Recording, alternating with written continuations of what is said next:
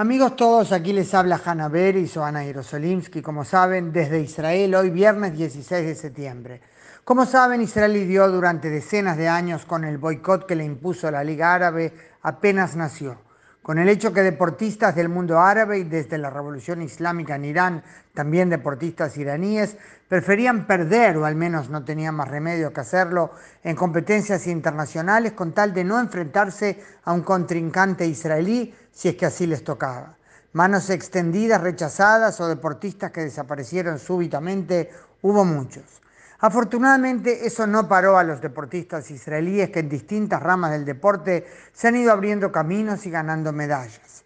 El boicot ha sido formalmente cancelado, el Círculo de la Paz se ha ampliado y justamente esta semana celebramos dos años de los acuerdos de Abraham y los focos duros que se mantienen son los de las organizaciones terroristas y los estados dominados por el terrorismo, como Irán, Siria y Líbano, controlado de hecho este último por Hezbollah.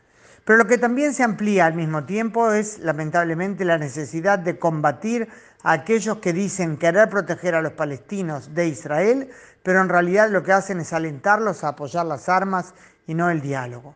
Esos supuestos defensores de los palestinos que llaman a Israel de país asesino y se pronuncian públicamente en favor de boicotearlo, no están interesados en los palestinos. Si lo estuvieran, condenarían a los líderes que llaman de héroes, a los terroristas que matan civiles y a quienes redactan libros de estudios para los niños en los que se glorifica morir matando judíos.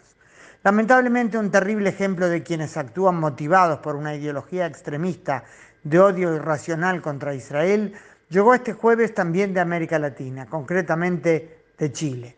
A esta altura, claro, no hay que dar muchos detalles, ya todos saben del terrible desaire diplomático del presidente de Chile, Gabriel Boric, al embajador de Israel, Gilad Zieli, que había sido convocado al Palacio de la Moneda a presentar credenciales, pero finalmente fue rechazado. No fue recibido, al parecer en protesta del presidente por la muerte de un menor palestino, así dijeron medios en Chile, un menor palestino, así lo llamó, en Jenin. Claro que el presidente no se molestó en averiguar que el joven en cuestión, al que se refería al parecer Uday Salah, de 17 años, era miembro del brazo armado de Al-Fatah, que estaba enfrascado en un choque con soldados israelíes. No era un jovencito baleado mientras paseaba con la novia. Eso causó un revuelo en Chile. El embajador israelí fue convocado a la Cancillería donde se disculparon reiteradamente ante él como persona y como representante de su país. En declaraciones a la prensa, Arcieli destacó que el pueblo judío ha pasado cosas peores. Creo yo personalmente que estuvo muy bien al unir explícita y públicamente la vivencia israelí con la judía general. Y que se abre, así dijo el embajador, una nueva página. Se sigue adelante por el bien de ambos países y las relaciones bilaterales. Pero el tono que emitió hoy, hace unas horas, o sea, hoy viernes, la Cancillería en Jerusalén, fue distinto, más duro si cabe el término, anunciando que se convocó al embajador de Chile para el domingo para presentar la protesta y aclarar cuál será la reacción de Israel. La Cancillería llamó la actitud de Chile, no habló especialmente del presidente, de comportamiento extraño o desconcertante y aclaró que daña gravemente las relaciones. Habrá pues que ver entonces qué pasa, eh, esperar a ver qué pasa el domingo. Me atrevo a adivinar que nadie quiere aquí, por cierto, romper relaciones, sino seguir adelante.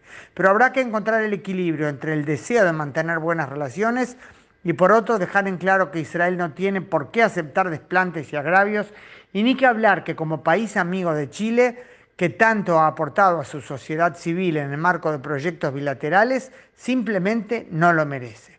Casi de más está comentar que Boric no actuaría, no osaría actuar como lo hizo con Israel, con un embajador de Irán o de tantas otras tiranías violadores de los derechos humanos que seguramente tienen representante en Chile. Hanna Beris y Jerosolimsky desde Israel, viernes 16 de septiembre, Shabbat Shalom a todos.